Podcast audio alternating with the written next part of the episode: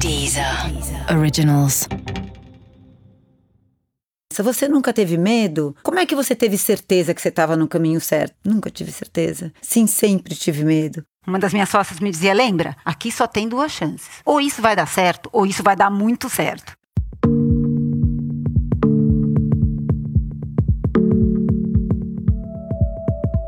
Bel Umberg é paulistana, psicóloga e advogada, mas ela se define mesmo como empreendedora. Fundadora do Que Vestir, o maior e-commerce de moda premium do Brasil, ela é a nossa convidada do quinto episódio do podcast do Day One, uma série de podcasts que está contando e recontando os melhores Day Ones da história, uma coprodução da Endeavor e da Deezer. Nessa entrevista exclusiva, você relembra os melhores momentos do Day One da Bel, que aconteceu no final de 2017, e conhece também algumas histórias inéditas que ela não contou no palco. Para contar a história da Bel, a gente vai lá pro início, para sua infância. Nesse período, entre jogos e brincadeiras, a pequena Bel aprendeu algumas lições de seu avô que leva com ela pela vida inteira.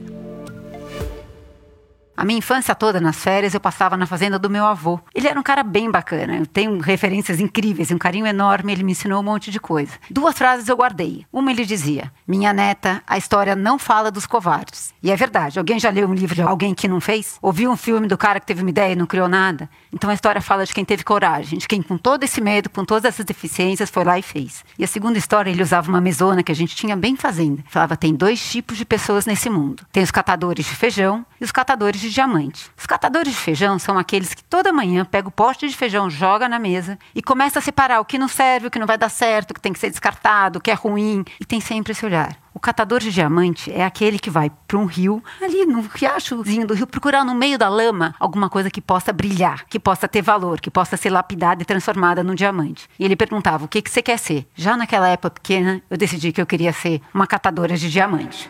É muito bacana ver como a palavra certa e da pessoa certa podem despertar a confiança que uma empreendedora precisa para iniciar a sua jornada. São conversas como essa que, quando lembramos alguns anos depois, marcam o nosso day one. O day one é aquela hora que você começou uma nova história, como você começou a sua história. Ela acontece algumas vezes na vida de todo mundo. Mesmo que ainda muito pequena, aquelas palavras do seu avô foram uma espécie de day one para Bel. Um day one muito especial que ajudou a definir o mindset da empreendedora que a Bel foi lapidando desde cedo. Agora, a pergunta é: você tá atento ao teu day one? É aquele dia que começa uma história nova. Quando você tá atento, você consegue aproveitá-lo da melhor forma possível. Muitas vezes ele passa e você nem percebe. Mas é o dia que começou uma história nova para você. Bel definitivamente estava atenta quando uma nova história apareceu na sua frente. Essa é a história de um dos seus day ones. Eu tava indo pra uma reunião na Paulista, era uma quinta-feira à tarde, uma quinta-feira qualquer. De repente eu olhei e falei, nossa, tô super adiantada. Subindo a Melo Alves, resolvi parar em qualquer lugar, era para fazer uma horinha mesmo. Tomar um café e aí eu sigo pra reunião. Parei na primeira loja que eu achei vaga na porta. Biqueira, uma loja de roupa. Quando eu entrei, lá dentro só tinha uma pessoa. Era uma moça. Ela me olhou, falou, que eu te conheço. O que você faz? Eu falei, eu sou advogada. Ela falou, eu também. Aliás, não sou mais. Falei, não, joguei tudo pro alto. Sabe o que eu vou fazer? Eu vou vender roupa pela internet. Opa, foi aquele momento que aquele one day, one day, ou seja, um dia, um dia, começou a virar no day one. Aquele momento que eu decidi transformar. Epa, o que, que ela vai fazer? Bateu aqui dentro. Falei, é, mas você já fez alguma coisa online? Não, mas pensa, todas essas roupas da loja, vai chegar na casa da pessoa, embalada, bonitinha. Isso não tem. Imagina só essa ideia. Você já fez alguma coisa online? Não. Você tem logística? Não. Você tem plataforma? Também não. Ah, você já tem time? Não. Não, mas a ideia é boa, ela me falava. E aí, eu olhei pra ela e falei, cara, pior tudo que bate aqui dentro. Falei, você gostaria de conversar com alguém que já fez alguma coisa online? Se você conhecer, eu vou adorar. Paulo, meu marido, foi um dos precursores da internet no Brasil. Em 99, ele foi daquele grupinho que montou o local na época e eu pensei nele. Falei, eu acho que eu tenho sim. Eu lembro que ela pegou um papelzinho, anotou o número dela, o celular,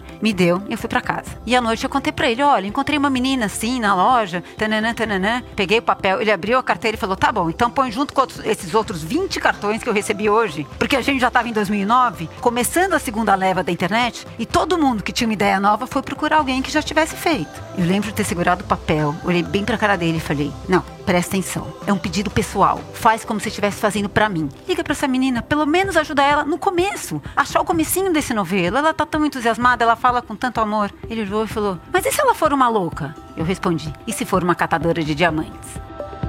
Foi lá, ele ligou voltou e falou: sabe que a ideia dela é boa? Ela realmente não sabe nada, não sabe nem por onde começar, mas eu vou ajudar ela no começo. Ele virou o primeiro mentor e também o primeiro investidor anjo do que vestir. Passou alguns dias, um tempinho, ela me ligou para tomar um café e fez a proposta: vem trabalhar comigo. Falei, puxa, mas eu sou advogada. E ela falou: eu sou o quê? A outra sócia estava grávida de oito meses, saindo para ter o primeiro filho e numa empresa de três, quatro pessoas, saiu uma, você já perdeu metade das pernas. Eu ia tava saindo de férias do escritório, ela falou: aproveita suas férias, vem testar. Se você gostar, você fica, senão você volta a advogar. Tá bom, vamos lá, né? Gente, no dia um que eu entrei, eu já falei aqui que eu quero ficar. Vamos lá fazer uma história. E lá foi Bel Umberg, junto com a sócia Mariana Medeiros, construir a história do que vestir. Isso não significa que elas foram sozinhas. Para chegar a um faturamento de 100 milhões, elas precisaram construir uma cultura de trabalho em equipe. Foi preciso um time forte, com competência e valores compartilhados. Para Bel, essa era a melhor parte do seu trabalho: montar um time que pudesse construir o que parecia impossível. Daqui a pouquinho a gente volta para explicar como ela formava e empoderava as pessoas que trabalhavam ao seu lado. Fica com a gente. Todas as canções acabam tendo histórias engraçadas, algumas delas mais que outras, né? Esse que você acabou de escutar é o Gilberto Gil. Sabia, vai. É o nosso convidado no sexto episódio do Essenciais. O Essenciais é um podcast original da Deezer. Aqui a gente recebe alguns dos maiores nomes da música brasileira para um bate-papo super informal sobre as suas carreiras, usando 15 faixas fundamentais do artista como fio condutor. Vem com a gente nessa viagem sonora.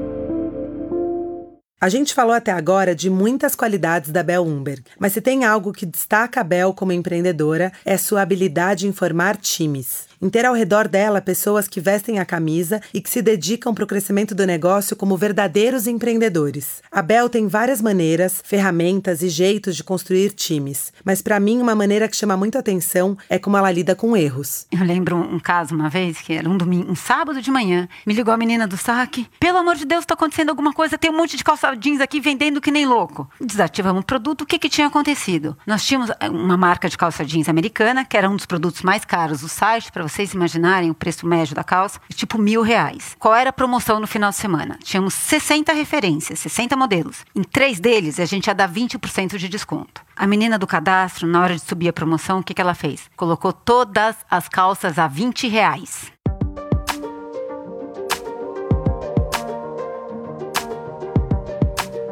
Imagina, o estrago, né? O estrago estava feito. Tinha gente comprando 100 calças, 120 calças, foi aquele momento do caos geral. A gente tinha dois caminhos para resolver isso. Um, o tradicional, vou mandar ela embora, oh, nossa, que baita erro. A gente tinha legislação a nosso favor, que diz que toda vez que você faz uma oferta de um produto e o preço é muito diferente do preço original, você pode cancelar a oferta. Só que a gente estava criando uma história diferente. O que a gente falava para o nosso time, para os nossos parceiros, é que a gente queria parceria, a gente queria transparência, a gente vinha para caminhar, fazer uma maratona juntos. Então, tomei uma decisão, eu já era CEO da empresa, tomei a decisão momento, não vamos fazer diferente, vamos ligar para cada uma dessas pessoas e contar o que aconteceu. Olha, aconteceu assim, teve um erro humano, mas a opção de ficar ou não com a calça é sua. A gente só queria dividir e ser transparente como sempre fomos. O valor do prejuízo era enorme. Sei que no primeiro momento a gente ouviu aquela história, problema de vocês. Eu já comprei 100 calças, em menos de 24 horas, 87% das pessoas devolveram. Eles nos ligavam e falavam: se a gente quer fazer um país diferente, se eu quero construir uma história diferente, tem que começar por mim. E foi uma história muito bacana. Acha que esse é só um exemplo? Então escuta só como a Bel lidou com esse outro erro aqui. Pensando agora de bate-pronto, eu me lembro também um final de semana quando a gente teve uma fraude, um desvio na conta corrente. E foi uma coisa bem bizarra mesmo, porque sabe aquelas coisas super simples? Ligaram falando: olha, tem problema no token de vocês e eu preciso que você valide um novo token. Pode... E a pessoa que era uma pessoa experiente do financeiro caiu nesse conto. Ela passou o número da conta, ela passou. Foi realmente uma desatenção total, daquelas nível básico. E foi um desvio grande de dinheiro da conta. Na hora que a gente percebeu, tinha sido desviado desviado, o dinheiro já saiu da conta e foi realmente bem complicado. E eu lembro que isso foi numa sexta noite, numa emenda de feriado, e na segunda-feira ela entrou na minha sala, tinha ela e o diretor financeiro, era a única pessoa acima, uh, chorando, na certeza que ela ia ser demitida. E de novo ela falou: Olha, vim agradecer o tempo todo que eu tive com vocês, desculpe porque realmente meu erro foi enorme, mas é aquela história que a gente contou. A gente não estava fazendo parcerias, construindo histórias de construção onde tinha que ter espaço para o erro. Então sentei com ela e falei: Você aprendeu? Ela falou: Aprendi. Vai fazer de novo? Não, então pronto. Nós seguimos junto.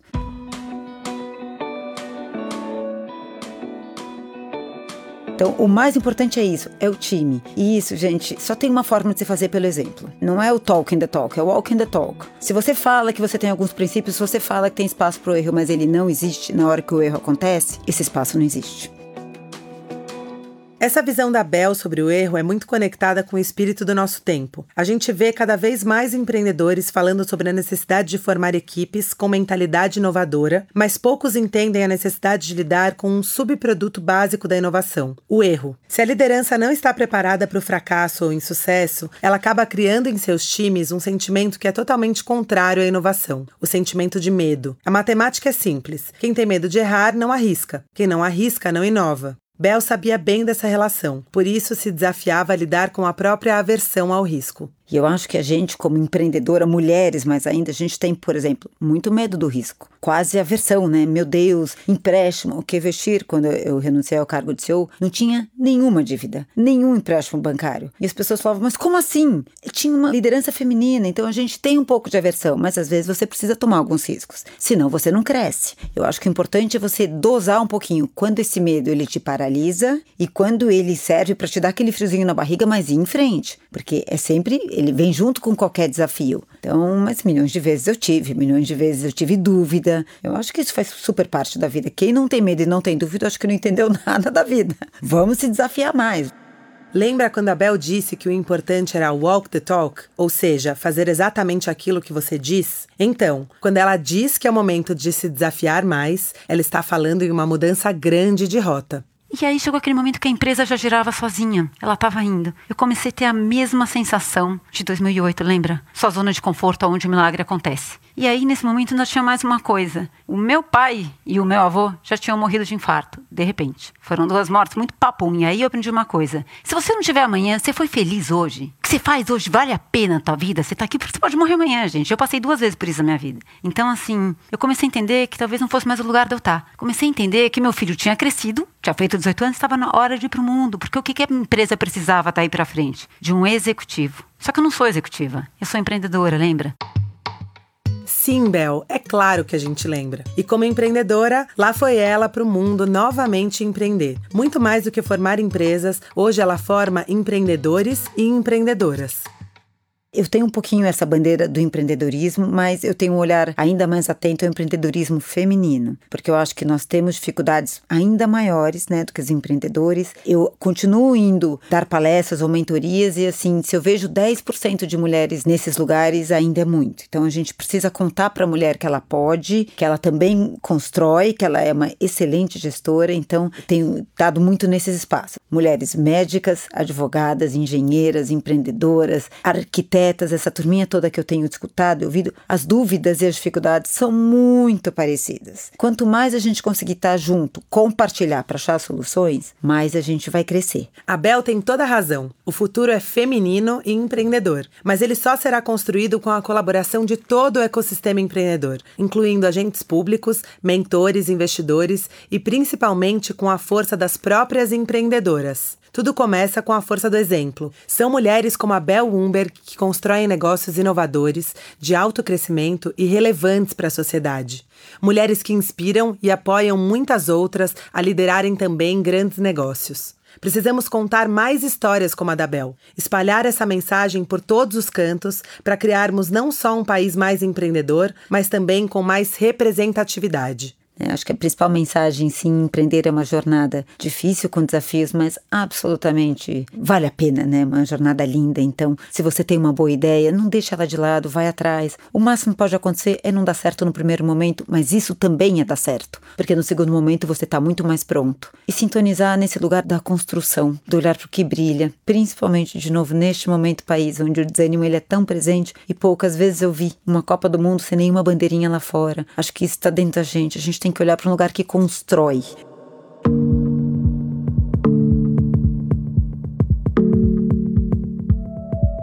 Esse foi o quinto e último episódio da primeira temporada do podcast do Day One, uma coprodução da Deezer e da Endeavor. Nessa série de episódios, você ouviu o depoimento inédito de empreendedores e empreendedoras, além das suas histórias no palco do Day One.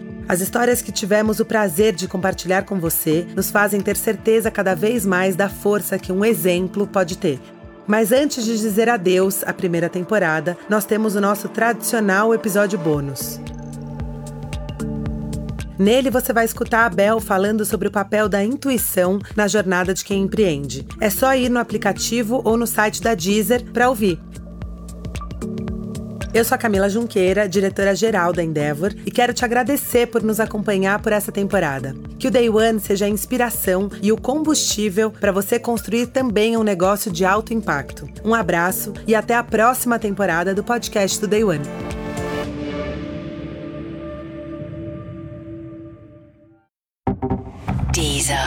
Originals.